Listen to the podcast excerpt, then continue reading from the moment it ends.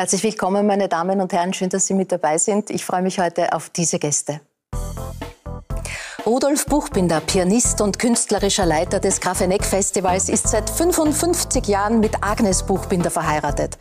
Wie wurde aus der Jugendliebe zweier Wunderkinder eine Weltkarriere und eine Verbundenheit fürs Leben? Das Erfolgsformat Liebesgeschichten und Heiratssachen ist jeden Sommer ein Fixpunkt im Fernsehprogramm. Seit letztem Jahr gestaltet von Nina Horowitz. Wie war es für die Journalistin, das Erbe der großen Elisabeth T. Anzutreten und was dürfen wir von der heurigen Jubiläumsstaffel erwarten? Tracy Cindy Akbokbe ist eine der Gewinnerinnen des mehrsprachigen Redewettbewerbs Sax Multi. Die 16-jährige Schülerin, deren Eltern aus Togo stammen, wurde in Hamburg geboren, lebt nun in Wien und spricht sechs verschiedene Sprachen. Womit hat sie die Jury überzeugt? Was würden uns Alltagsgegenstände erzählen, wenn sie reden könnten? Dieser Frage geht Kabarettist Klaus Eckel in seinem neuen Buch Allerdings nach. Was anfangs wie eine Komödie scheint, ist mit Ironie und Gesellschaftskritik gespickt. Wobei blieb ihm das Lachen im Halse stecken. Das sind die Gäste, das sind Skizzen ihrer Geschichten. Klaus, mit welchen Gegenständen hast du gesprochen? Ich weiß, es ist zum Beispiel der Laptop vom Finanzminister Gernot Blümel dabei, der an Depressionen leidet, weil er verleugnet wird vom, vom Besitzer. Ich könnte einbringen die eine oder andere Seidenbluse, die umgetragen seit Jahren im, im Kleiderschrank ist. Auch der Tisch hat viele Geschichten zu erzählen. Welche bringst du mit? Also ich habe mich schon seit Jahren mit Gegenständen beschäftigt. Das hat mich immer schon fasziniert. Ich habe ja auch einmal ein Kabarettprogramm gehabt, da habe ich Lieder gemacht über Gegenstände und wie es denen geht. Weil meine Theorie ist, ähm, dass wir Menschen uns in den Gegenständen auch äh, spiegeln. Ich habe damals zum Beispiel von einem 30er, 30er-Zonenschild gesungen, das ständig übersehen wird vom Autofahrer. Wie geht es dem, wenn da jeder mit 50 vorbeifährt? Ich habe äh, ein Lied gesungen über einen Zwieback, der eigentlich nur rausgenommen wird aus dem Regal, wenn einem schlecht ist. Das ist eigentlich Schlechtwetterfreund, ein reiner Schlecht. Ich habe vom arroganten Sicherungskasten gesungen, der eigentlich die Macht im Haus hat. Also wenn der nicht mehr will, schaltet er alles aus. Ich habe äh, gesungen von vier Milchgewesen in einer Verpackung, wo immer eins gratis ist und die anderen drei kosten was. Und ich habe mich reinversetzt, wie geht es dem einen vierten Milky Way, wenn es die gleiche Leistung bringt, aber bei null Lohn? Muss auf den Selbstwert gehen, ne? Ja, es muss um Selbstwert gehen. Es ist eine, es war eine gewerkschaftliche Diskussion mittlerweile, ja. eigentlich mit Ways. Und natürlich, man könnte entweder das mit Tabletten behandeln oder man macht daraus ein Kabarettprogramm. Und ich habe mir damals für zweiteres entschieden. Das ist aber immer wieder die Geschichte. Ich habe mich weiter mit Gegenständen aber beschäftigt. In Frankreich gibt es sogar eine eigene philosophische Strömung, die sich stark mit den, mit den Dingen und mit, mit, unserer, mit unserer Kommunikation mit denen beschäftigt und mit ihrer Wechselwirkung. Und dann hatte ich jahrelang die Idee, äh, ähm, ein Buch mit, wo ich in einem so einem Storage bin, in, ähm, in einem, wo die Leute ihre Sachen lagern, was ich auch psychologisch schon sehr interessant finde, weil ein Storage ist, dort sind Gegenstände, die will man noch nicht weggeben, aber werden nie wieder verwendet. Also im Buch sage ich, mhm. das ist die Palliativstation der Gegenstände. Es ist irgendwie ähm, eine Zwischenlagerung, weil man, der Mensch hat so Trennungsschmerzen, so große, auch mhm. gegenüber seinen Dingen. Was sagt das wieder über uns Menschen aus? Und dann habe ich halt in diesem Buch mit 30 Gegenständen von einem Kühlschrank, der dement ist, einem ängstlichen Fahrradhelm und einer gekränkten Jogginghose Gespräche über uns Menschen geführt. Und das hat, und ich hatte nie Zeit dafür, bei 160 Auftritten im Jahr schwierig. Mhm. Aber dann kam die Pandemie und das war mein Glück, um dieses Buch zu um schreiben. Um dieses Buch zu schreiben. Äh, Nina, Gegenstände erzählen so viel über die Menschen, dass es sogar eine philosophische Richtung äh, gibt, wie äh, der Klaus gerade gesagt hast. Das merkt man ja auch bei den Liebesgeschichten und Heiratssachen. Das sind ja diese kurzen Schnitte, Zwischenschnitte von Dingen aus der Wohnung, von kleinen Nippes, von Bildern, von Fotos, von Erinnerungen, haben ja ein ganz ganz großes Gewicht äh, äh, in der Gestaltung dieses Formats. Warum sind die so wichtig? Was erzählen die? Na, sagen wir so, wenn ich in eine Wohnung komme, dann freue ich mich, wenn es viele Gegenstände gibt. Und manchmal gibt es aber Wohnungen, da ist es sehr karg. Ich will jetzt nicht gleich in Klischees verfallen, aber es ist eher bei Männern so manchmal, dass da wenig ist. Und dann denke ich mir schon, ui, da müssen wir die Steckdose irgendwie filmen, wie werden wir das machen? Weil das ein Prinzip der Sendung ist, dass wir diese Gegenstände zwischenschneiden. Und das hat auch einen sehr komischen Charakter. Wenn jemand erzählt, der Traummann soll 1,90 sein und eigentlich wie Richard Gere ausschauen und dann schaut so eine Puppe oder ein Stofftier, dann ist es ja auch ein Teil der Komik. Und was auch immer toll ist, das würde ich jetzt nicht mit Gegenständen um Gottes Willen äh, in Zusammenhang bringen, aber wenn es Haustiere gibt, ist es noch viel lustiger. Weil der Mops, der dann schaut, wenn sein Herrl sagt, der neue Mann soll eine behaarte, schöne Brust haben und der schaut dann so, das ist immer sehr lustig. Und die mhm. Gegenstände erzählen schon viel über die Wohnung und auch über den Menschen natürlich. Ja. Ist, man überlegt sich ja, was stellt man sich da hin. Aber wir haben alle viel mehr Gegenstände, als wir glauben würden. Ja. ja weil wir filmen sie ja. Ja, Agnes, Agnes Buchbinder lächelt sanft. Was würde man denn bei euch zu Hause alles finden? Dein Mann ist ja Sammler. Ja, ich auch. wir hängen an allem, Das heißt, ihr werdet sozusagen ein, ein, sehr guter Fundus für die Nina Horowitz. Ja, aber es sind alle Gegenstände, die, die wir irgendwo auf der Welt zusammengeklaut 55 haben. Jahre Sammelsurium. Ja. ja. Das aber wir hängen an allen. Ja, aber gibt es, sind das gewisse Themen? Klaviere, glaube ich, sind dabei? Ja, das ist ja eh bei erzählter Geschichte. ja. Nein, wir haben so einen sogenannten Kitschkasten, weil eine ja. Zeit lang hat mein Mann immer Geschenke gekriegt von verschiedenen ja. Fans, so alles, was mit Musik zu tun hat, hauptsächlich mit Klavieren, quietscht Klaviere und, und also alles Mögliche. Und wir wussten dann nicht, wohin damit. Und dann haben wir beschlossen, ein Teil eines Kastens wird der Kitschkasten. Und dort kommt diese Sammlung hinein. Das wäre also, sozusagen ein eigenes Buch, Teil 2. Ja. Das wäre Teil, Teil 2. Ja. Rudi Buchbinder, jetzt, äh, was könnte dein Klavier über dich erzählen? Also wir haben viel über ungerecht behandelte Gegenstände äh, gesprochen. Äh, werden alle Tasten von dir gleichmäßig gespielt oder gibt es welche, die sich ungerecht behandelt fühlen? Naja, das Klavier gibt genau das wieder, wie du es behandelst. Ich vergleiche ein Klavier mit meiner Frau. Und wenn ich sie schlecht behandle, ist sie böse. Mhm. Klingt sie, kann sie sehr schlecht klingen. Mhm. So wie das Klavier. Aber wenn ich das Klavier gut behandle, ja. aber unser Sammelsurium, ich glaube, wir könnten Paris für Jahr, Paris und Rares für Rares jahrelang äh, bestücken. bestücken, beliefern. Ja. Weil, weil es so viel bei euch gibt. Äh, Tracy, gibt es Gegenstände, an denen du besonders hängst? Weiß ich nicht, vielleicht Glücksbringer oder etwas, was auch beim Wettbewerb mit dabei war? Also auf jeden Fall. Ich habe sogar eine Kiste zu Hause. Da kommt seit zwei, drei Jahren kommen immer Gegenstände, auch so Konzertkarten oder letztens auch die ähm, Eintrittskarte bei Sachs Multi rein. Und das sind eigentlich Gegenstände, die ich vielleicht gar nicht mehr brauche. Aber ich hänge so sehr dran, dass ich sie einfach nicht wegschmeißen kann. Da ist zum Beispiel auch ein ähm, Origami-Quadrat ähm, drin. Und eigentlich sollte das schon längst im Müll landen, aber ich hänge einfach viel zu sehr dran, um es loszulassen. Und das ist sozusagen meine Kiste mit wichtigen Sachen. Also wenn mein Haus brennen würde, mhm. würde ich reinlaufen und diese Kiste nehmen und dann gehen.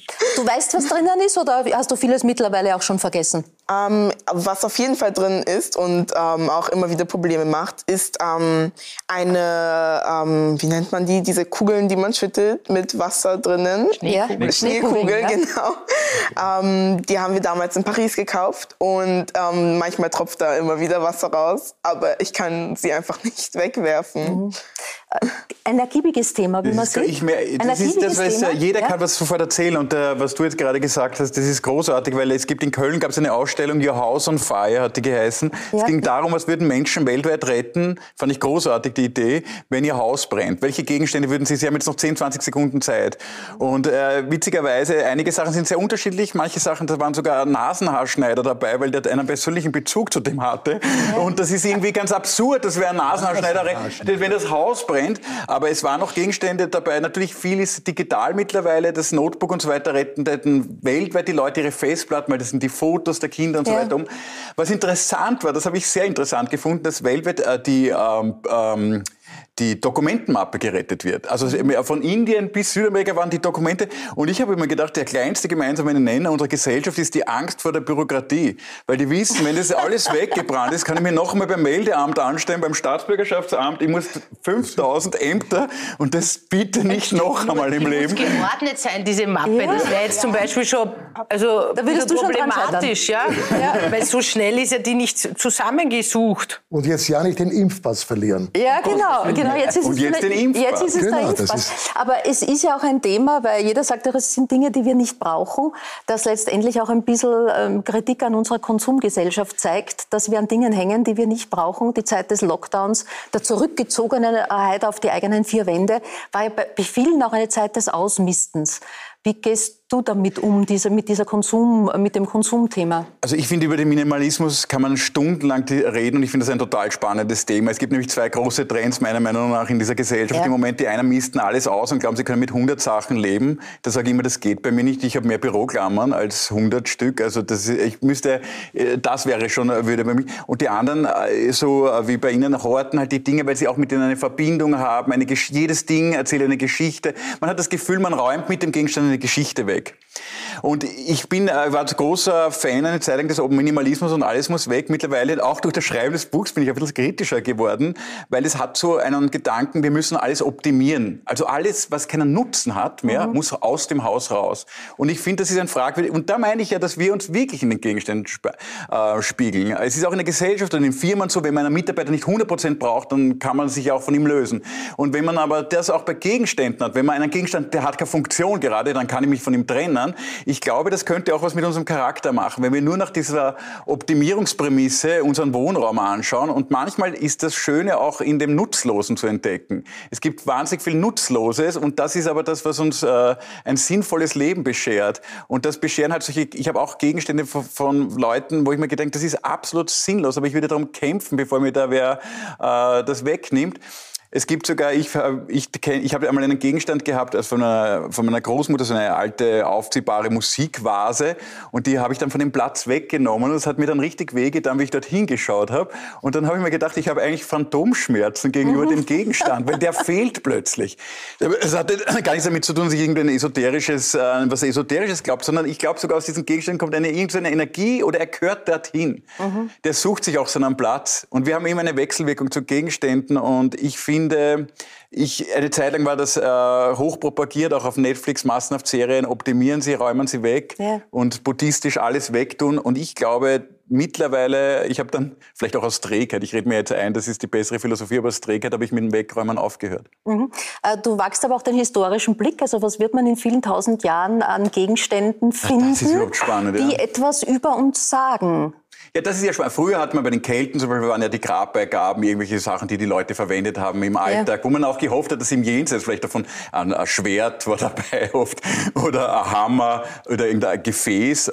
Heutzutage, ich schreibe auch im Buch, was gibt man heute den Menschen mit, was sie wirklich brauchen? Wahrscheinlich ein Handyladekabel, ein Imbusschlüssel. Also Dinge, die, das hat sich total geändert, weil ich meine, wer würde sich jetzt noch ein Schwert reinlegen lassen als Gegenstand, der einem wichtig war? Aber man erkennt anhand der Gegenstände, mit denen sich eine Gesellschaft umgibt, ganz stark, was war damals wichtig? War der Kampf wichtig?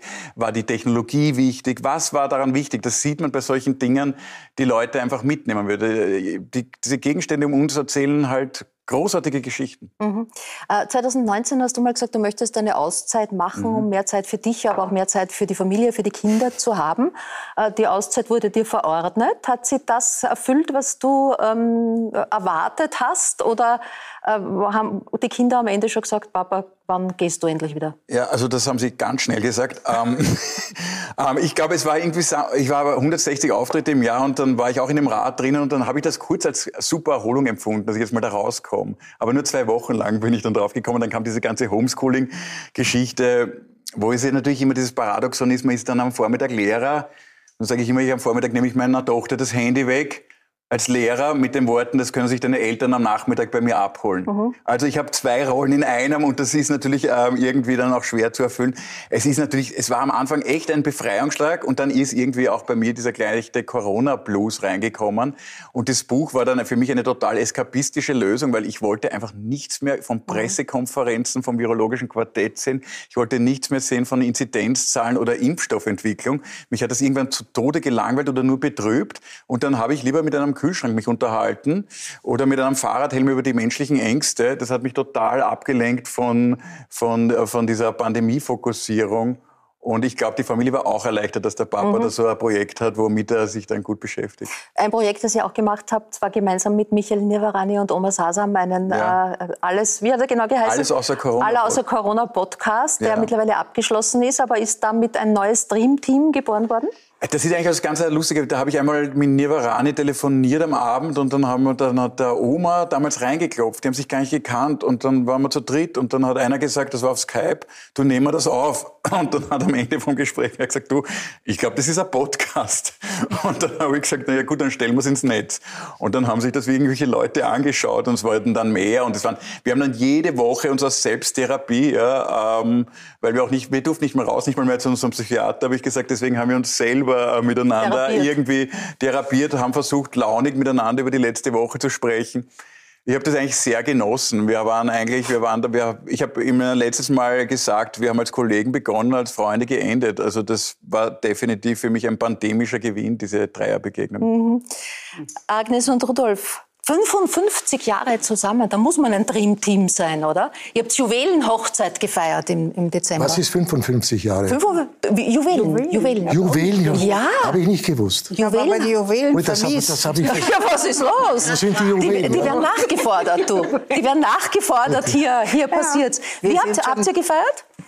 Wir haben fünf, ja, wir feiern immer Hochzeitstag, klar. Ja. Aber ja. wir feiern auch ohne Hochzeitstag. Also ja, ja, wir, feiern. Wir, wir, sind schon im 56. Ja, schon im 56. Ich traue mich gar nicht laut sagen, weil ich möchte nicht die, die schlechten Gäste. Nein, die wollen wir nicht rufen. Gibt es ein gemeinsames Ritual, das, das euch verbindet? Etwas ich glaube, wir kennen gar nichts anderes. Wir waren unser ganzes Leben zusammen. zusammen. Ja.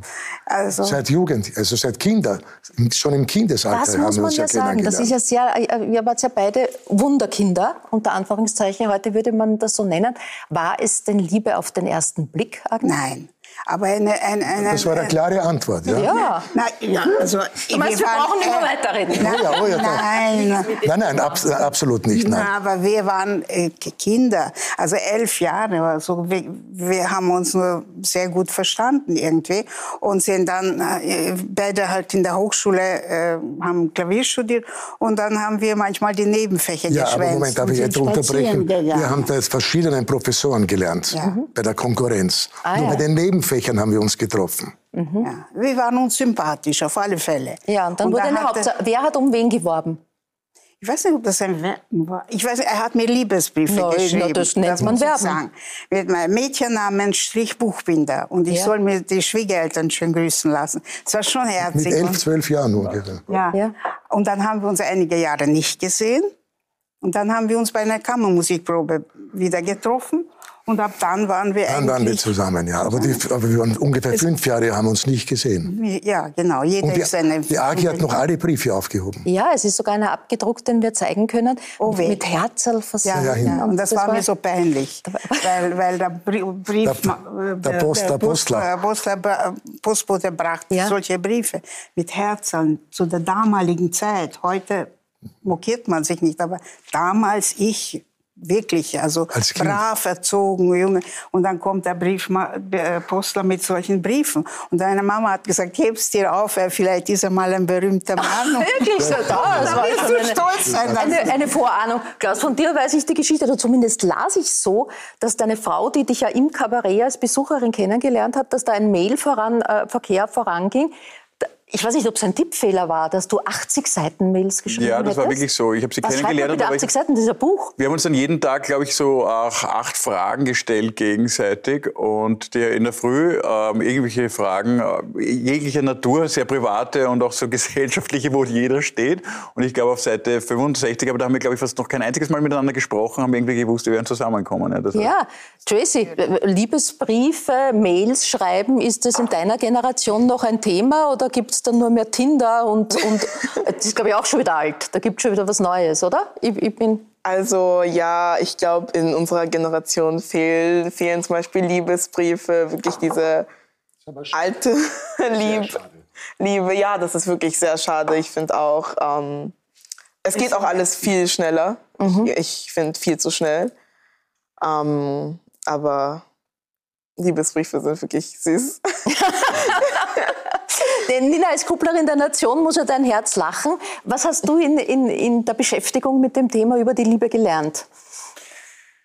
Also welche Probleme haben oder auch nicht Probleme, aber welche Sorgen haben die Menschen, die sich da bewerben? Kennen die das nicht? Schreiben die Liebesbriefe oder sind sie sozusagen schon einen Schritt weiter, weil es nichts gebracht hat? Naja, das sind ganz unterschiedliche Motive, würde ich sagen. Es gibt einsame Menschen, wir haben uns mhm. vorher schon darüber unterhalten, die einfach sagen, es wird immer schwieriger, jemanden kennenzulernen. Wenn man zum Beispiel ins Wirtshaus geht und sagt, hallo, Sie gefallen mir, wollen wir was trinken, kommt dann vielleicht gleich die Polizei. Das ist nicht mehr so üblich. Früher war das ja üblich, dass man sich anspricht und dann irgendwie ein Getränk miteinander trinkt. Aber es gibt auch Leute, die die Lust haben, bei der Sendung mitzumachen und sagen, das ist ein guter Weg, äh, um jemanden kennenzulernen. Weil bei dem Online-Dating, da haben die Herrschaften dann immer falsche Jahreszahlen geschrieben und das Foto war leider auch äh, 20 Kilo falsch in die falsche Richtung. Also sie, sie nutzen halt diese Plattform, weil viele Menschen schauen sich die Liebesgeschichten und Heiratssachen an, hoffentlich weiterhin. Äh, und deswegen sind sie dabei. Also ich würde jetzt nicht sagen, die, es gibt eine Motivation, es gibt eine Palette von Motivationen. Aber hat sich die Kommunikation in Sachen Liebe deutlich verändert? Ich, ich finde das immer alles sehr komplex, zum Beispiel Tinder. Ja. Ähm, ich habe vor kurzem eine Dame angerufen und habe gesagt, ja hallo, Nina Horowitz, Liebesgeschichten. Ich kann jetzt nicht sprechen. Ich habe gesagt, wieso? Die war 68. Hat sie gesagt, im Wohnzimmer sitzt der Mann. Habe ich gesagt, naja gut, dann äh, wird sich das mit dem Dreh jetzt erübrigt haben. Hat sie gesagt, wie lange werden Sie die Sendung noch machen? Ich gesagt, naja, momentan schaut es noch gut aus. Ja, der ist eh nur Mittel. Der Mann und der ist nur Mittel, bleiben wir in Kontakt und so. Also sozusagen, aber das Lustige war ja auch, dass sie über Tinder, die 68-Jährige, jemanden getroffen hat. Und das ist jetzt nicht mehr so, wir glauben dann, also wir nicht mehr ganz so Jungen glauben dann Tinder, das sind nur ganz Junge. Die ja. das, das stimmt überhaupt so alles. Mhm. vermischt sich alles, ja. Und alle probieren halt viel aus und sind dann vielleicht enttäuscht von, äh, von Online-Apps und, und landen dann im Fernsehen. Also es ist, ich würde schon sagen, es gibt wirklich unterschiedliche Motivationen und auch unterschiedliche Interviews. Ähm, manche Menschen sind einsam, das ist natürlich geht ans Herz. Andere sind sehr lustig. Mhm. Also das ist schon eine Palette und soll ja auch so sein, dass das jetzt nicht immer ähnlich ist. Ne? Dann wird es mhm. ja langweilig. Die Todsünde des Fernsehens ist die Vertess. Mhm. Ja, aber dann treffen sich da zwei Menschen, die beide ähm, eine außergewöhnliche Karriere vor sich haben. Ja, das, es war ganz klar bei dir schon ganz früh, dass das, dass das mehr ist als einfach ein bisschen Klavier spielen. Und, und auch du, lese ich, galt als außergewöhnliches Talent. Ähm, war das dann einfach auch ein Gesprächsthema zu sagen, ähm, Na gut, die Musik wie, wie, gehen wir, immer, wie gehen wir weiter damit um? Die Musik war immer die Bindung, die Verbindung. Ja. Ich war ja mit fünf Jahren schon Student der Musikhochschule und mit elf oder zwölf haben wir uns kennengelernt. Und äh, für mich war klar, dass ich immer Pianist werden möchte. Mhm. Seit meinem fünften Lebensjahr. Nichts anderes. Einmal habe ich davon geträumt, äh, Tenor zu werden. Aber ich habe eine einmalige Stimme, weil die klingt nicht einmal im Badezimmer. Also ja, so das ist nicht normal. Nicht, also ich bin beim Klavier geblieben, Gott sei Dank. Mhm. Und das Wenn deine heutige Frau gesagt hätte, ich möchte auch Karriere machen als Pianistin. Ich, ich hätte das sehr begrüßt und auch gefördert. Ich habe sogar einen Schallplattenvertrag gehabt, dass wir vierhändig aufnehmen. Mhm. Und die AG hat sich geweigert. Mhm. Sie hat von dem Moment, wo wir geheiratet haben, praktisch mit dem Klavier abgeschlossen. Nie bereut? Sehr schade. Nein, ich muss sagen, Nein, habe ich nicht bereut, in keinster Weise. Erstens mit ihm, ihm zu Hause ein Beispiel, ich habe irgendeine Stelle geübt und er war nicht zu Hause und ich habe stundenlang an der blöden Stelle geübt und es ging nicht wirklich so, wie ich es wollte. Und dann kommt er nach Hause und sagt, was übst du gerade? Und ich spiele ihm das vor und dann setzt er sich hin, ich nach drei Stunden üben, setzt sich hin vom Blatt und macht's besser. Habe ich mir gedacht, eigentlich soll er das machen, was er besser kann und ich mache das dann, was ich unter Umständen dazu beitragen kann. Und ähm, irgendwo steigt auch dann dein Wertgefühl, sagt man das Wert? Mhm. Selbstwertgefühl. Ja, Selbstgefühl. Ja. Und da habe ich mir gedacht, das würde mir nicht mehr reichen. Mhm. Und dann glaube ich, es ist besser so, ich kann mich anders einbringen. Ich lebe mhm. ja mit der Musik. Aber das war das zur damaligen Zeit auch so ein bisschen ein, ein klassisch weibliches Verhalten, zu sagen, ich nehme mich zurück, äh, er soll Karriere machen. Zu sagen, er ist besser, könnte ja auch ein Antrieb sein. Zu sagen, ich werde noch mehr üben, damit ich besser bin als er. Da kenne ich die Musik zu sehr und mhm. weiß, was ein Pianist kann und nicht. Mhm. oder was er, was er imstande ist. Du hast auch gesagt, ein Pianist in der Familie ist mehr als genug. Ja, fand ich auch. Aber ich muss sagen, er hat es mir nicht schwer gemacht oder er hat sogar wirklich mich unterstützt und er wollte es. Nur ganz ehrlich, entweder, wenn du zwei, zwei in der Familie noch dazu mit so einer Qualität, so einer Potenz, das weißt du als Pianistin selber besser. Mhm. Dann machst du lieber das, was du nicht mittelmäßig kannst mhm. und versuchst du in dieser Ehe eigentlich einen anderen Teil beizutragen. Und ich glaube, das ist ganz gut. Ja, aber ich meine, du bist bekannt, dass du in dieser Ehe die Regierung bist.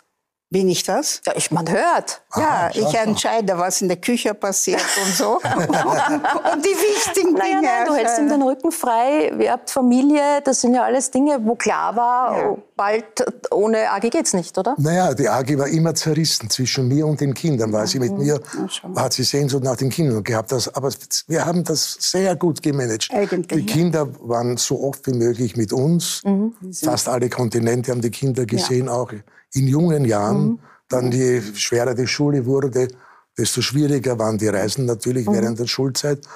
Aber wir haben das ganz gut gemanagt. Aber ich muss, entschuldige, ich muss aber dazu sagen, wir haben das große Glück gehabt, meine Eltern und meine Mutter, die immer da war. Die Kinder waren nie ohne familiären Begleitung. Also die, ich, ich bin noch im Haus gewesen, ist meine Mama zu uns gekommen ja. und hat die Kinder. Also wir haben ein sehr enges familiäres Verhältnis. Und die haben dann bei uns geschlafen, auch deine Eltern. Ja, ja, ja. Also du, du hast, hast du uns vorher erzählt, äh, mit Michi Buchbinder, ja, mit dem Sohn genau. zusammen. Wir haben eine Schulbett gehabt, die war eigentlich sehr schlecht.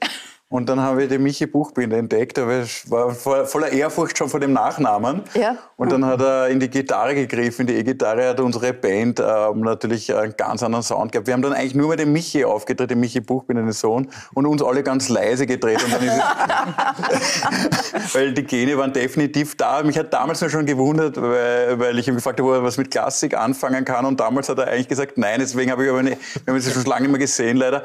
Ähm, ähm, hat er jetzt noch noch immer keinen Zugang, glaube ich, zur Klassik gefunden. Oder, oh, oder ja, doch, er liebt die Klassik, aber er spielt die Klassik. Ja, er, spielt er hört nur zu. Er hört sehr viel Klassik. Okay. Ja, ja, sehr gerne. Okay, aber er war schon damals ist, ein famoser ja, Musiker auch. Also. Ja, Gitarre ist nach wie vor sein großes Hobby. Also er ist ein sehr Seine erfolgreicher äh, Wirtschaftsmann, aber, aber äh, das ist nach wie vor seine Leidenschaft. Sein Steckenpferd. Setzt du dich manchmal ans Klavier zu Hause? Nicht mehr.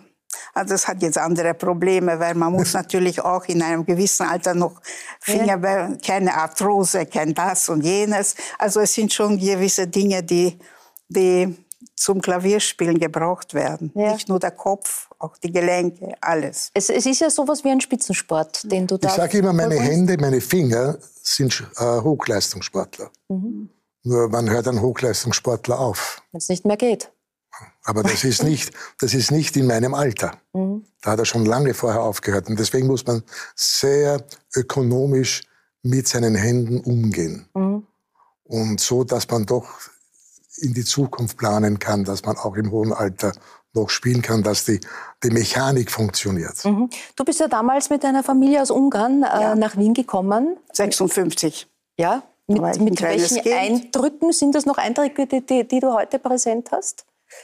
Äh, ja, die Flucht vielleicht, die Anfangsschwierigkeiten, äh, die, die, das Begründen einer, einer neuen Existenz für meine Eltern, ja. das habe ich als Kind mitgekriegt und war in einem sehr behüteten, engen Familienbande. Und Einzelkind darf man nicht Und vergessen. Einzelkind natürlich. Mhm. Und daher habe ich alles das, die, alle Schritte mit, mitverfolgt, miterlebt was mir auch heute, glaube ich, sehr gut zu, zugute kommt, weil ich schätze nach wie vor alles sehr.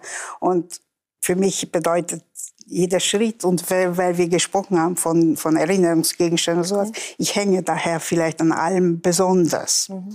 Aber das versuchen wir auch unseren Kindern eigentlich mitzugeben. Für die ist es natürlich manchmal utopisch zu, zu sagen, wie es mal war. Die können das ja gar ja. nicht begreifen.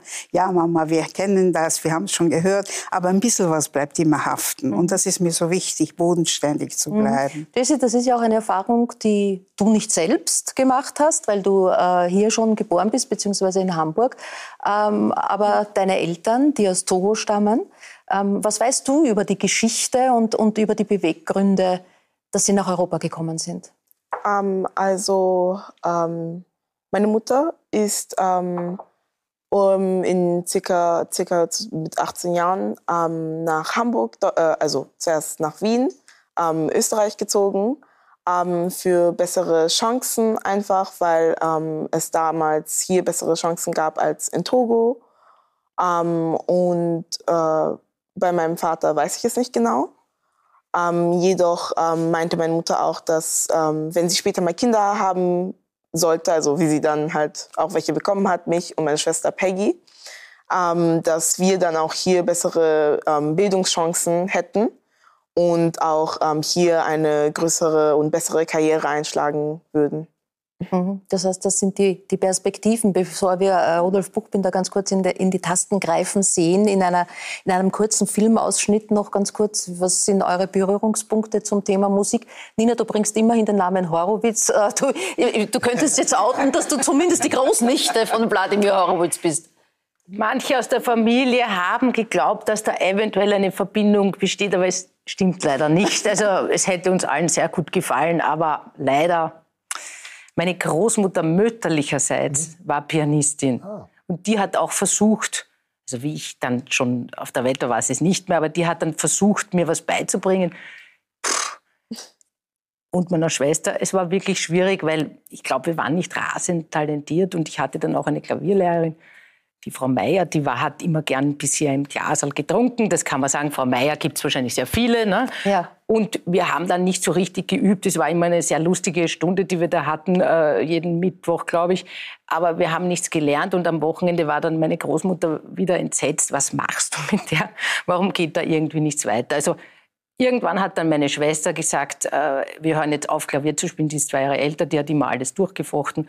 Und dann war ich viel am Tennisplatz. Und ich glaube, es ist war die richtige Entscheidung. Das war der Klaus, du spielst auch Klavier, manchmal ja auch auf der Bühne. Auch Tennis. Also, ich, ich, also ich, ich versuche ja, ich versuche, ich bin ja in vielen Dingen ein bisschen, äh, ich bin eigentlich ein generalistischer Aha. Dilettant. Also vieles ein bisschen also, und nichts Alles ganz. kann ich. Ich habe auch über, äh, im Lockdown habe ich sofort einen Jazz-Piano-Kurs begonnen Aha. online. Ja, da war ich voll zu Hause und dann habe ich mal einen Tag herumgesurft. Da gibt es viele, ich wollte immer Jazz-Piano, so ein bisschen Bar-Piano mehr wieder improvisieren und das liegt mir halt, ich bin nicht der tolle Notenleser, aber ich kenne mich halt mit den Harmonien ein bisschen aus und wollte ein bisschen drüber äh, spielen. So, mein eigentlicher Traum war ja immer in so, ich habe mir das immer wahnsinnig schön vorgestellt, in Bars in der, am Abend zu sitzen und Barpiano zu spielen. Das war mein, immer mein Traumjob. Ähm, ähm, und ähm, ich habe dann aber einen Barpianisten kennengelernt, der hat mir das Ganze erklärt, dass das überhaupt nicht so Trauma.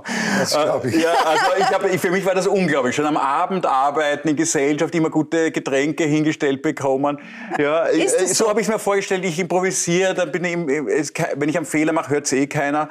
ähm, es ist, ähm, ich habe mir das immer toll vorgestellt, aber dann, wie gesagt. Rudi Buchbinder, ist es so? Ist die Vorstellung vom Barpianist ein bisschen ich war nie professioneller Barpianist, yeah. aber in meiner Studentenzeit, so als 13-, 14-Jähriger, äh, hat es ja noch äh, Live-Musik in allen Bars in ja, Wien gegeben. Schade. Adebab, Splendid Bar, ja. wie die alle hießen. Ja. Und die sind natürlich nach dem Unterricht alle, ich war immer der Jüngste, muss ich, muss ich dazu sagen, mit Älteren sind wir in die Bars gegangen und kaum hat mich der Barpianist gesehen, sagt er, Servus Rudi, komm her, spiel. Mhm. Und er ist dann an die Bar gegangen. Deswegen heißt er auch Barpianist wahrscheinlich. Aber daraus wurde ein, eine Weltkarriere als Pianist seit 15 Jahren, heuer Jubiläum, auch künstlerischer Leiter des Grafeneck Festivals. Ja. Wir sehen einen kurzen Ausschnitt, der ist schon ein bisschen älter.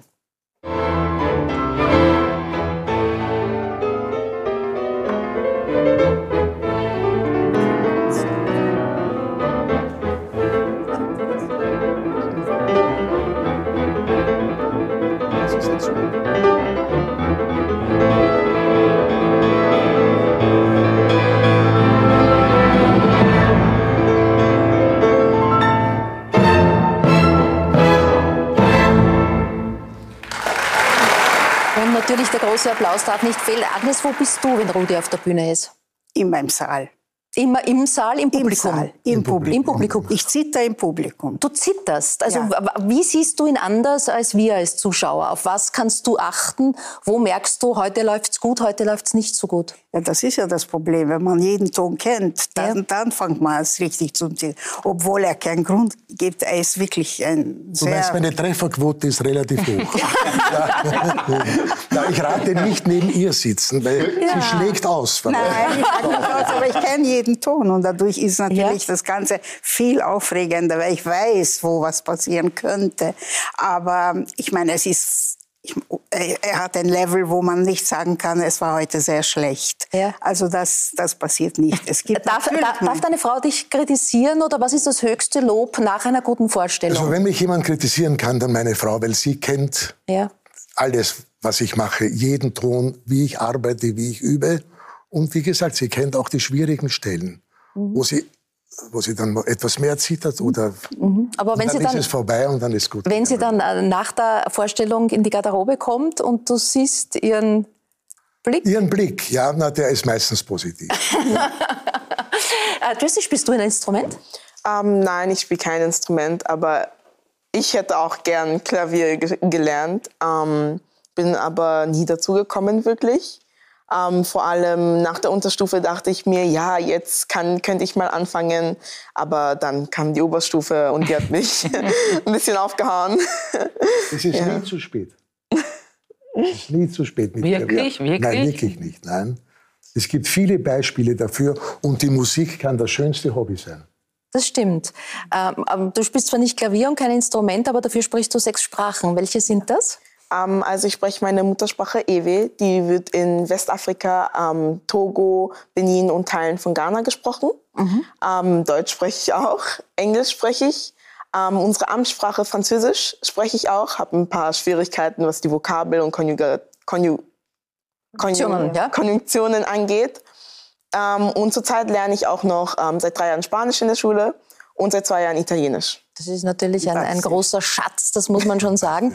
Du bist eine der Gewinnerinnen des mehrsprachigen Redewettbewerbs Sags Multi, wo eben Schüler und Schülerinnen in Deutsch und einer gewählten äh, Muttersprache ähm, eine Rede zu verschiedenen Themen halten. Da gibt es verschiedene Vorrunden und schließlich das Finale. In die Finalrunde schauen wir ganz kurz rein, um einen Eindruck zu bekommen. Ja, ich bin mir sicher, dass sich einige von Ihnen jetzt denken, ja, die Schwarze, Vermutlich redet sie über Rassismus, weil alles ja so schlimm ist. Und hell yes, ich rede über Rassismus. Ich rede darüber, wie mein Selbst von lauter Hashtags geprägt wurde. Hashtags, die den Tod eines weiteren schwarzen Individuums bedeuten. Und die gesamte Gesellschaft übt Hass auf unsere Generation aus. Stop. Note. Mbahuhu. Logbo. Vide. Vide. Ne oja pompoa. Dapa. Ne amekele boa. Basse. Oh, die Buchbein ist sehr musikalische Sprache, Ewe, oder? Fantastisch. Ja? Wie, wie fast, für dich? Ich bin fasziniert. Ja? Wie ich würde gerne ein Lied hören in dieser Sprache. In Ewe? Ach so, ja, es, es gibt sehr viele. Also. Sicher. Na, wir wollen jetzt äh, Tracy da jetzt nicht zwingen äh, äh, zu, zu, zu singen. Kannst du gut singen? Ähm, ich bin durchschnittlich. Also ich, ich denke jetzt von mir, dass ich jetzt nicht so eine schlechte Stimme habe. Ja. Aber ich sehe mich mehr zum Beispiel ähm, beim Synchronsprechen, mhm. ähm, weil ich oft auch die ähm, positive Kritik bekomme, dass ähm, ich eine sehr angenehme Stimme habe. Mhm. Und ja. Ähm, du wirkst sowohl in der Rede, die du gehalten hast, als auch hier jetzt, wie du da sitzt, präsentierst du dich eigentlich sehr selbstbewusst und stark. Das war aber nicht immer so. Du sagst, mhm. du warst eigentlich sehr, schüch sehr schüchtern und hast eigentlich das dann verstanden, umzudrehen als, als eine Perspektive und eine Kraft im Leben. Ähm, also schüchtern war ich weniger, aber dadurch, dass ich ähm, sehr oft kritisiert wurde und auch ähm, auf der Straße sehr viel Rassismus ähm, abbekommen habe und generell überall, wo ich war, hat es mich einfach ziemlich fertig gemacht und ähm, an manchen Tagen ging es mir einfach automatisch schlecht nach dem Aufstehen und irgendwann habe ich mir einfach selbst gesagt, das reicht. Also ich will nicht an manchen Tagen aufstehen und mir denken, okay, jetzt will ich nicht rausgehen. Und von dort kam dann genau dieses Selbstbewusstsein. Ich habe gelernt, dann mich selbst aufzubauen. Und jetzt versuche ich halt, das auch an andere weiterzugeben, mhm. weil damals hatte ich einfach niemanden, der mir das zeigt, ähm, dass ich mich selbst aufbauen kann oder dass andere mir helfen. Und deshalb ist das ein großes Anliegen für mich. Mhm. Äh, Klaus, du bist ja auch sehr interessiert an den Theorien von Viktor Frankl. Deine Frau, glaube ich, war mal im Zentrum tätig. Ähm, diese, diese Theorie, dass, dass die positive Kraft in sich suchen, ähm, die hat dir schon oft weitergeholfen. Ja, ich meine, äh, wenn ähm, das war ja so eine, die, äh, Viktor Frankl ist ja stark von diesem Leiden ausgegangen, ob in dem Leiden seinen Sinn finden und ich finde, das ist halt ich fand das eine super Gegenbewegung zu dieser, zu dieser Glückssuche, weil ich finde, Glück ist sowas Vergängliches, das kann man haben, aber ich finde Sinn, das hat alles viel mehr Substanz. Es ist aber nicht ganz einfach. Ich habe über die Jahre nach ich einer großen Viktor Frankl Begeisterung, die noch immer in mir da ist, habe ich aber auch meine, meine Meinung dazu ein bisschen weiterentwickelt weil ich zum Beispiel immer sage, das ist ganz wichtig, dass man Sinn hat in seiner Arbeit, aber man muss auch teilweise manchmal in der Arbeit eine gewisse Sinnlosigkeit auch aushalten, weil wenn jeder Mensch heutzutage in seiner Arbeit immer nur was Sinnvolles entdeckt wird, mhm. würden ganz viele Menschen auch sofort mit der Arbeit aufhören. Ich glaube, man muss nicht immer das tun, das Unmittelbare. Manche Sachen sind einfach da, weil sie getan werden muss. Aber es wäre wichtig, dass man halt Dinge in seinem Leben findet, die sinnstiftend für einen sind. Und wenn es dann einmal nicht so gut läuft, dann kommt man damit eigentlich besser zurecht, weil man das Große und Ganze sieht. Und ich glaube, das, das habe ich einfach von Viktor Frankl noch übernommen. Das begeistert mich nach wie vor. Ich finde auch immer, äh, seine, seine Bücher sind voll des Humors in einer furchtbar eben Zweiter Weltkrieg und was er erlebt hat. Ähm, das ist unvorstellbar, auch für mich als Humorist, in dieser, in dieser Zeit, unter diesen Bedingungen noch ein Fünkchen Humor zu finden. Ich merke immer die Leute, wenn sie den ganzen Tag Netflix schauen, acht Monate lang in der Corona-Pandemie, wie sehr sie leiden. Und der Viktor Frankl war kurz davor, erschossen zu werden oder im Steinbruch runtergeworfen zu werden und hat sogar noch, ähm, hat dann noch einen Sinn gefunden. Und da finde ich manchmal, äh, ich, ich gehe da mit mir in Kritik. Ich möchte gar nicht mit dem Finger auf andere zeigen, sondern da denke ich mir immer, wie respektlos ich bin ich gegen meine eigenen Generation, meiner, meinem Glück gegenüber gegenüber, dass wir in der besten aller Welten leben, mit all ihren Problemen. Aber es gab ja historisch noch nie eine bessere Welt als die heutige. Es gab noch nie so viele Menschen, die am Wasser teilhaben, ähm, sauberes Wasser haben ähm, und so weiter. Es gibt Riesenprobleme. Immer wenn ich sowas wie Rassismus höre, das verstehe ich überhaupt. Für mich sind Rassisten wirklich Vollidioten. Ich verstehe, ich verstehe diese, ich verstehe, ich versuche, man versucht immer in alles reinzuversetzen. Na, wie kann man so denken, ja? Und, aber bei Rassismus, da schalte ich immer sofort aus, weil ich verstehe es. Mich, mich erschließt sich das gar nicht. Welche und, Erfahrungen ja. hast du gemacht? Du hast gesagt, du hast ja. im Alltag durch durchaus rassistische Erfahrungen gemacht. Was sind das für Beispiele im, im Alltag? Einfach blöde, blöde Anmache oder Reden oder wie weit ging das? Also ähm, ähm, blöde Anmache, das erlebe ich tagtäglich. Zum Beispiel, wenn ich im Bus sitze ähm, und sich dann einfach jemand hinstellt und anfängt zu schreien, ja, alle Schwarzen gehören nicht in dieses Land, da, da, da, da, da, da, wir sind hier in Österreich ähm, bis hin zu angespuckt werden. Mhm. Mm, ich wurde schon in U-Bahn-Stationen angespuckt. Ähm, und auch allein, wenn ich im Bus bin und ähm, neue Haare habe und dann einfach Leute herkommen und meine Haare anfassen, ohne zu fragen, ähm, dann, dann bin ich voll geschockt, weil ich denke mir, wir sind im 21. 21. Jahrhundert. Es, nicht, es mhm. kann nicht sein, dass ich nicht einfach einen Tag haben kann, wo keine Person mich angeht. Ja, aber das ist ja, das tut ja was mit einem Menschen. äh, hast du heute gelernt, damit umzugehen in einer Form von Abgrenzung, aber vielleicht auch in die Offensive gehen und denjenigen anzusprechen? Oder ist es zu viel verlangt? Also ähm, früher hab, war ich einfach leise und oder bin weggegangen. Ähm, doch jetzt regt es mich ziemlich auf und dann ähm, schieße ich schon noch zurück. Aber wenn ich dann irgendwas sage, dann sind die meisten sofort leise. Und dann merkt man halt einfach, dass da nicht viel dahinter steckt. Mhm. Du bist auch äh, Teil der Initiative, du hast von den Hashtags gesprochen, äh, Jugend steht auf. Ja, genau. Äh, wofür lohnt es äh, sich aufzustehen als junger Mensch heute?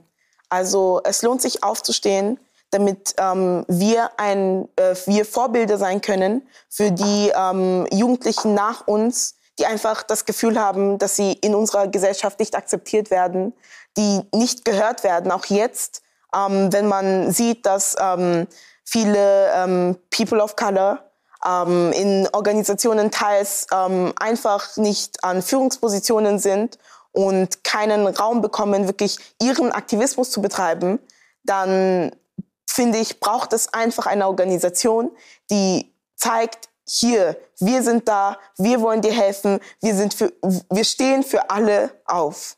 Du willst Role Model, also Vorbild für andere sein. Ist dir das schon geglückt? Also bekommst du da schon Rückmeldungen, dass andere dir sagen, Tracy, super, vielleicht auch jetzt gerade nach dem Wettbewerb, wo du eine der Gewinnerinnen und Gewinner bist? Also vor allem nach dem Finale habe ich sehr viel Rückmeldung bekommen und ähm, zum Beispiel, ja, ähm, deine Rede hat mich voll motiviert und viele erzählen mir dann auch ihre Geschichte und das ist so meine Motivation eigentlich auch. Mhm. Du hast in einer der Reden der Vorrunden gesagt, ich brauche sie, ich brauche sie alle. Ich bin ein junges, schwarzes, lebensfrohes, zielstrebiges und ehrgeiziges, ehrgeiziges Mädchen, dem immer wieder aufgrund meines Aussehens Steine in den Weg gelegt werden.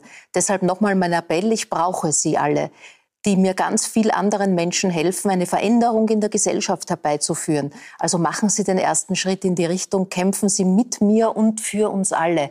Welche Form von Unterstützung erwartest du dir von anderen Menschen? Ich erwarte mir einfach zum Beispiel genau in dieser Situation, wo ich in der U-Bahn von einer fremden Person angeschrien werde, dass Leute wirklich zu mir herkommen und, oder zu der Person hinkommen und sagen, das ist nicht okay. Mhm. Früher noch gab es vereinzelte Leute. Jetzt merke ich schon, es verändert sich ein bisschen was. Leute kommen her und versuchen mir zu helfen. Ich finde auch, es braucht im... Wie bitte? Gott sei Dank. ja. ja, es braucht sowas wie Zivilcourage. Ja, genau. Und auch im Schulsystem finde ich, ähm, Lehrerinnen und Lehrer sollten sensibilisiert werden oder generell in, in, in der Gesellschaft. Leute sollten ähm, einfach lernen, ähm, was ist Rassismus überhaupt? Oder wie, was für Menschen erleben Rassismus? Mhm. Wie bist du durchs Schuljahr gekommen? Es war ja doch ein, eine ziemlich anstrengende Zeit für alle. Also es war ein Auf und Ab die ganze Zeit. Ähm, schulisch ähm, war es ziemlich schwer durch das Distance Learning. Das hat mir ganz und gar nicht getaugt. Ähm, jedoch privat ist dieses Jahr bei mir sehr viel weitergegangen durch Sachs Multi. Ähm, also ich finde, ich habe mich als Person einfach wirklich weiterentwickelt. Vor allem ähm, die Corona-Pandemie hat mir auch sehr viel Zeit gegeben, über mich selbst nachzudenken. Mhm. Und das hat mir geholfen, dann zu wachsen. Du hast dich äh, für eine Rede auch mit dem Thema Schönheitsideale auseinandergesetzt. Mhm. In welcher Weise? Welchen Schönheitsidealen hängst du heute nach? Ähm, wie bitte nochmal? Schönheitsideale. Was sind deine Schönheitsideale? Also ähm, ich selbst verfolge keine Schönheitsideale. Mhm. Ähm, jedoch ähm, versuche ich von den Schönheitsidealen, die mir eine, äh, vorgeschrieben werden, ein bisschen wegzukommen. Weil ähm, auf der einen Seite sagt man mir, ja, du musst äh, schlanke, lange Beine haben, geglättete Haare, dünne Lippen. Und dann höre ich auf der anderen Seite nochmal, du bist eine schwarze Frau, du musst ganz, ganz große Kurven haben, eine große Oberweite. Und das widerspricht sich alles. Und dann denke ich mir, na, ich werde ich werd so aussehen, wie ich aussehen will. Ja.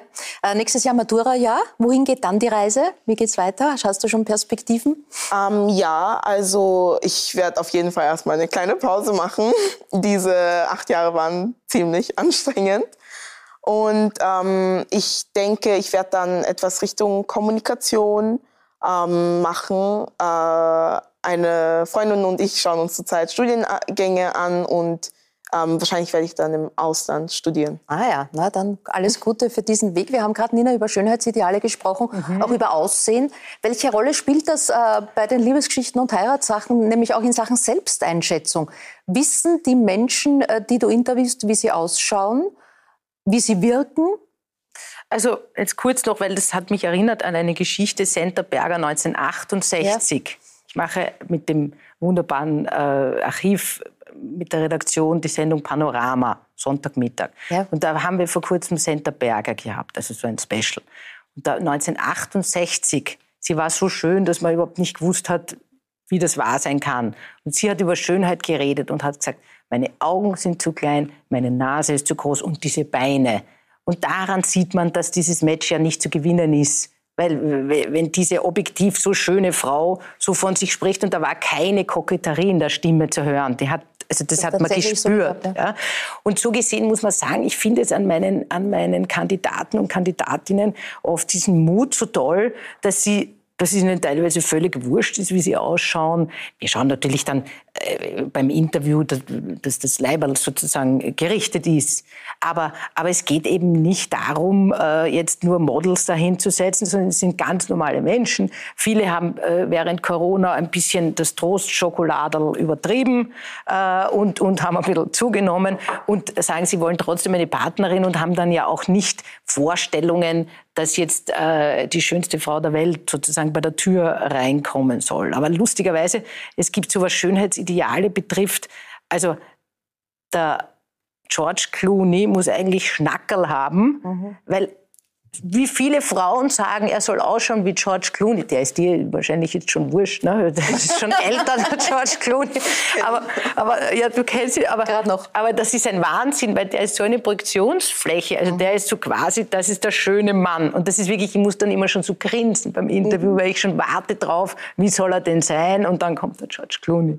Also. Und manche, natürlich denke ich mir, also äh, es ist ja immer subjektiv. Ich denke mir von einer Dame, die schaut aber wahnsinnig gut aus und eben sie beginnt dann wieder, ich gehe nur jeden zweiten Tag ins Fitnesscenter, ich müsste öfter gehen, so finde ich keinen Mann. Also wir sind alle viel zu streng mit diesem Aussehen. Es ist eben eh kein Match, das man gewinnen kann. Gewinnen kann. Apropos Corona-Kilos, man, man weiß von dir, dass du ja eine großartige Gastgeberin und Köchin bist. Wie war die Lockdown-Zeit? Hast du zu viel gekocht? Ich habe regelmäßig gekocht, zu viel nicht gekocht, nicht. weil wir konnten ja mit Freunden nicht zusammen ja. sein. Wir waren also wirklich sehr spartanisch in Kleinstkreisen. Aber gekocht habe ich schon. Gekocht schon. Und es gibt ja kein Abendessen äh, bei, mit Freunden ja. Man kann nicht weggehen, ja. man wird nicht eingeladen, man darf nicht einladen. Ja. Also so hat sich das Gesellschaftsleben total, total verändert. verändert. Aber wie gut, wenn man, wenn man bekocht wird von Agi Buchbinder. Ja, das, den ganzen Tag werde ich gut gekocht. Auf alle Fälle. Ja, ähm, jeden Montag, äh, den ganzen Sommer über, heißt es wieder Liebesgeschichten und Heiratssachen seit vielen, vielen Jahren. Das Erfolgsformat im ORF. Einen ganz kurzen Einblick dürfen wir herzeigen.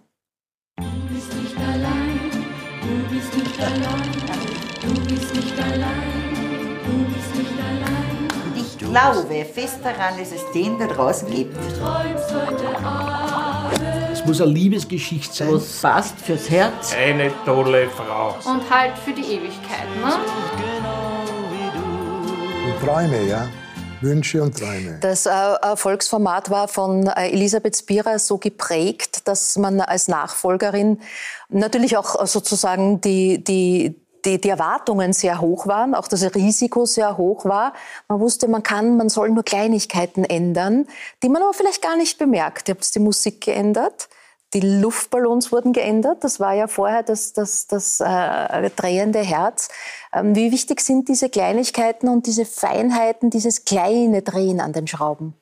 Naja, es war nicht klar mit diesen Veränderungen gleich, dass das jetzt so kleine sind. Aber mir war das relativ schnell klar unter Sendungsverantwortlichen Sharon Nuni, dass man ein Erfolgsformat jetzt nicht völlig verändert, als neuer Mensch dazukommt und dann will man auch noch Erfolg haben. Das ist ein bisschen schwierig. Ne? Mhm. Und deswegen haben wir nur wenig geschraubt, weil, weil einfach das so, eine, so ein wahnsinnig gutes Format ist und was sehr Gutes zu zerstören, damit man sagt, man hat es verändert, um das eigene Ego dann zu befrieden. Das ist irgendwie der falsche mhm. Weg. Aber natürlich würde ich schon sagen, ich bin ja, eine, ich bin ja ein anderer Mensch.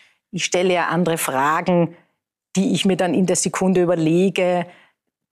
Ich, die Musik, die wir auswählen, äh, die Hobbys, die wir drehen, wie man dreht. Das ist ein relativ neues Team. Also ich würde schon von Veränderungen sprechen, aber natürlich sehe ich die dann stärker als andere, die, die das Format jetzt nicht so genau beäugen wie ich ne, und mhm. analysieren oder zerpflücken. Ja, also es waren natürlich äh, große, hohe Erwartungen, die aber, so kann man doch sagen, erfüllt wurden, denn es war quotenmäßig die erfolgreichste Staffel, die es je gab. Das heißt auch wahrscheinlich große Erleichterung bei dir zu wissen, der, der Weg ist geglückt.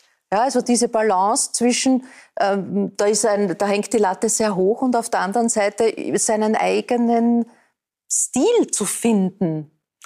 Naja, es war schon ein bisschen verwegen, äh, sozusagen sich das zuzutrauen, aber ich wusste ja, dass ich inhaltlich, dass ich Interviews führen kann. Ich war ja lange beim Schauplatz und habe Sozialreportagen gemacht ja. und habe ja gewusst, dass ich jetzt weiß, wie man eine Frage stellt, würde ich jetzt mhm. sagen. Ne?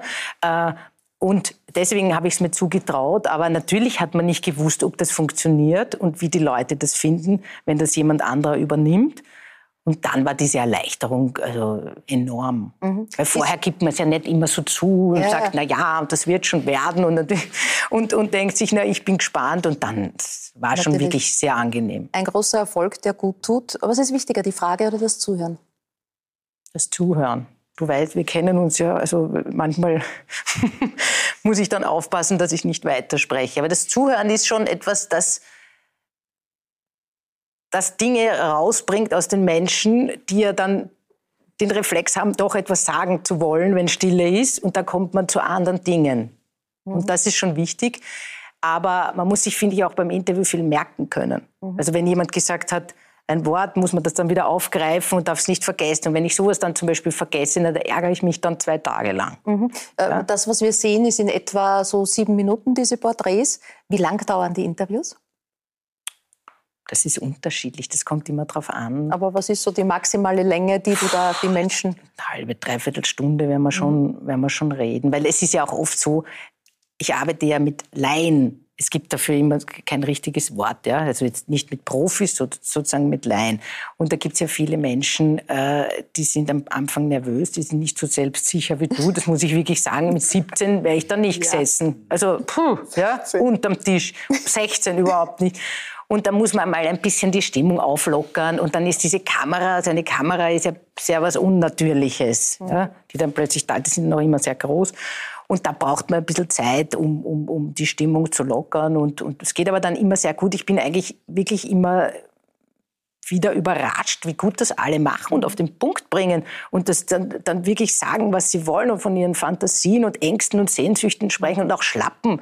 Weil das ist, glaube ich, auch ein Erfolgsrezept dieser Sendung, dass wir alle wurden ja schon verlassen. Es war ja alle, bei uns allen schon irgendwie furchtbar in der Liebe, weil äh, niemand wollte uns oder wie auch immer. Und das ist, glaube ich, schon toll, dass man das im Fernsehen so zugibt. Ja. Das ist ja genau der Punkt. Das, ist ja, das, das Thema ist sehr Intimes, sehr Persönliches Schicksalsschläge, schwierige Dinge. Wie gelingt die Gratwanderung? Was, was spreche ich an? Was lasse ich weg? Auch dann beim Schnitt zu sagen, was zeige ich? Was, was zeige ich nicht? Wo muss ich die Menschen auch vor dem Fernsehen bewahren und beschützen? Also die Bettina Mazzacarini, die Cutterin von den Liebesgeschichten und ich sind da, arbeiten da natürlich sehr eng zusammen. Und ich würde wirklich sagen, ähm, es gibt ja den Spruch, ich würde für einen guten Gag meine Schwiegermutter verkaufen oder Großmutter verkaufen. Mhm. Nein, Mhm. Ja? Also ich glaube, es ist wichtig, behutsam zu sein, weil es immer ein, ein, eine Macht ist, wenn man mit einer Kamera wohin kommt. Weil die Menschen ja nicht wissen, wie man das dann zusammenschneidet.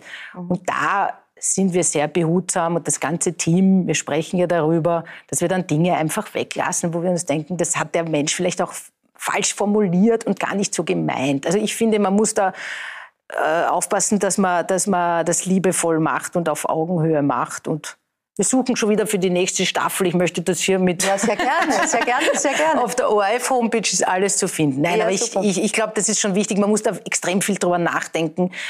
Wie sieht man das jetzt? Und auch eben in Zusammenarbeit. Ich mache die Sendung ja nicht allein. Ja, ist klar, ein großes Team. Wenn du das erste Mal dann die Wohnung oder das Haus betrittst, hat man ein Gefühl für die Erfolgschancen? Nein. Also sagt man gleich, puh, da kommen viele Zuschriften oder ui, der wird nichts kriegen? Da bin ich vielleicht auch noch zu kurz dabei. Das hat die Tonis Bierer wahrscheinlich dann schon viel schneller gewusst oder mhm. eruiert. Aber es ist ja auch kein Wettbewerb. Es ist ja so, wenn ein Mann einer Frau schreibt und das ist der Richtige, dann ist es ja wunderbar. Es gibt einen Herrn, ich habe es vorher dir erzählt, der hat letztes Jahr 250 Briefe bekommen, weil er nämlich so ein rührender Herr ist, der dann ein bisschen geweint hat, wie es dann um den Ehebruch ging und, und, und rührend war und lieb und lustig und auch noch wunderbare bunte Hawaii-Hemden hatte. Und der hat aber dann nachher zu mir gesagt, ja Nina, was mache ich jetzt mit diesen ganzen Briefen, wenn ich mir für jeden 20 Minuten nehme? Sieht sich ja zwei Jahre. Also es kann auch viel, kann zu viel sein. Ja. Und, und wenn drei kommen oh, und es ist wunderbar, dann, also eben, es ist kein Wettbewerb und es muss ja auch niemand sagen, wie viele ja. Briefe gekommen sind. Also dann wird die Liebe zur Arbeit, wie im richtigen Leben. Das stimmt. ich bedanke mich ganz herzlich bei meinen Gästen. Dankeschön, dass ihr euch die Zeit genommen habt, dass wir Einblicke in euer Leben, euer Schaffen bekommen äh, durften. Danke Ihnen, meine Damen und Herren, für Ihr Interesse. Und schön wäre es, wenn Sie nächsten Donnerstag dann auch wieder mit dabei sind. Ich freue mich dann auf meine Kollegin äh, Lou Lorenz Dietelbacher, die in diesem Jahr die Sommergespräche führen äh, wird. Das ist der Kabarettist und Schauspieler Herbert Steinböck zu Gast.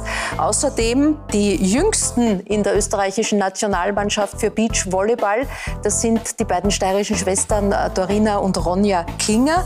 Und Julia Heibeck ist Grillmeisterin. Grillen ist angesagt, Summer Feeling, also nächste Woche bei uns. Ich sage für heute Dankeschön, auf Wiederschauen und äh, wünsche eine gute Nacht. Ich danke.